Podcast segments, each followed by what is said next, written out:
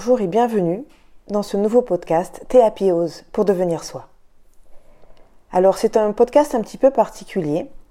Aujourd'hui je l'ai intitulé Mon fils, ma bataille. Tout simplement parce que eh bien, j'ai un fils de 11 ans qui chaque jour euh, m'épate.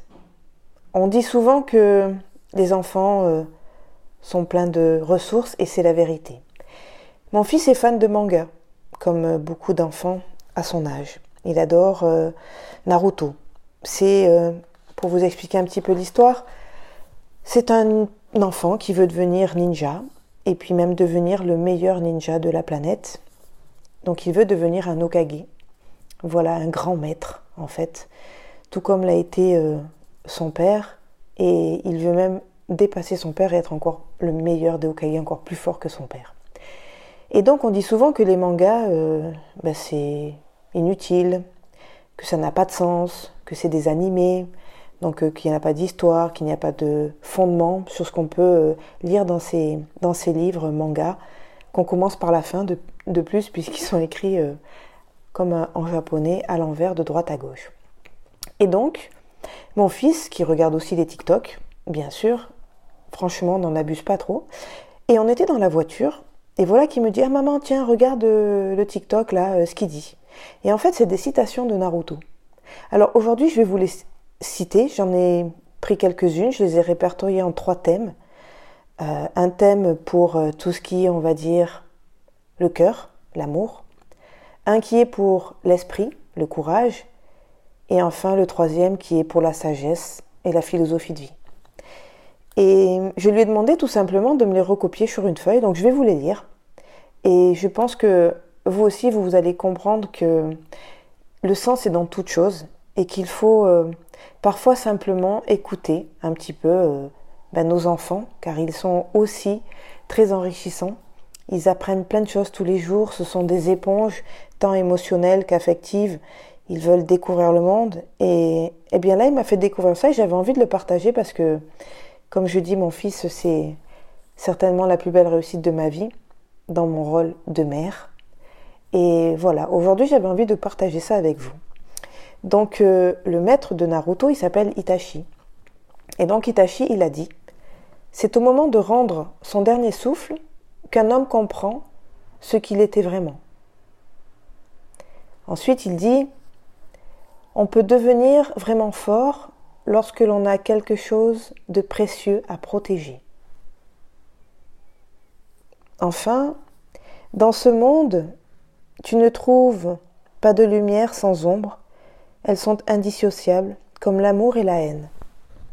Et donc cette citation, justement, il m'a demandé de lui expliquer parce qu'il ne la comprenait pas trop. Donc je lui ai tout simplement expliqué que pour euh, être épanoui dans sa vie, effectivement, on passe aussi par des zones d'ombre, par des défaites, par des craintes, par des peurs, pour euh, accéder à la lumière, la réussite, la joie, le bonheur. Et que malheureusement, il faut avoir connu aussi des zones d'ombre pour pouvoir être dans la lumière. Un autre élève aussi, Hiruzen, il s'appelle, ce n'est pas facile de cacher sa tristesse derrière un sourire. Encore une autre, un raté peut dépasser un génie par un entraînement acharné. Un autre aussi, peine, il s'appelle, il faut avoir connu la vraie souffrance pour désirer la paix. Et puis enfin, je vais vous en dire une dernière, qui est toujours dans ce même thème. Naruto dit Je ne reviens jamais sur ma parole.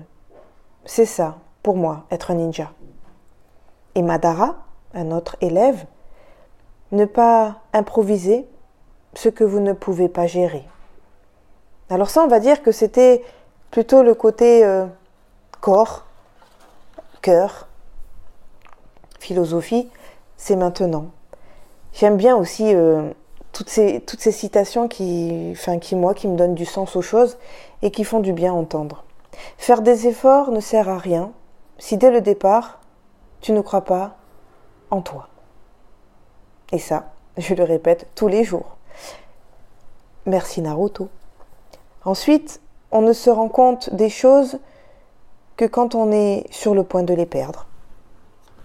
Vous voyez, c'est quand même très respectueux tout ça. Itachi dit se pardonner et s'accepter tel que l'on est, voilà ce que signifie être fort.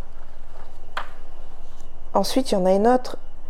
Tu vas voir que grâce à un travail acharné, on peut surpasser les dons naturels. Une dernière de Takashi. Vous ne pouvez pas ouvrir l'esprit d'un autre si vous ne possédez pas vous-même un esprit d'ouverture. Et enfin Itachi, la vie n'a aucun sens et pourtant personne n'a envie de mourir. Pas vrai? Voyez, moi, toute cette philosophie, c'est ce que j'enseigne à mon fils. Tous les jours, je lui dis que s'il veut être heureux, il doit être soi, il doit être lui-même. Peu importe ce qu'il a envie de faire dans la vie, le métier qu'il choisira, l'orientation professionnelle qu'il prendra, peu importe, je l'accompagnerai pour qu'il puisse s'épanouir. Qu'il soit dans n'importe quel domaine, il faut être soi, il faut être vous-même. Et vous vous rendez compte que dans un manga d'un enfant de 12 ans, il y a déjà toutes ces choses qui sont là représentées et qu'on a juste en fait à les écouter, à les transmettre pour qu'après ils deviennent encore plus heureux. Je finis par la dernière euh, catégorie, l'amour, le cœur. Et ça aussi, il y en a vraiment des belles. Nous ne pouvons pas fuir le destin, mais nous pouvons le combattre. Parler de paix, tout en répandant du sang, c'est une chose que seuls les humains peuvent faire. Et ça, c'est bien vrai. On a cette capacité aussi à se détruire. Une autre, une personne ne devient forte que parce qu'elle veut protéger quelqu'un qu'elle aime. C'est vrai que ce sentiment d'amour, il nous rend vraiment très très fort.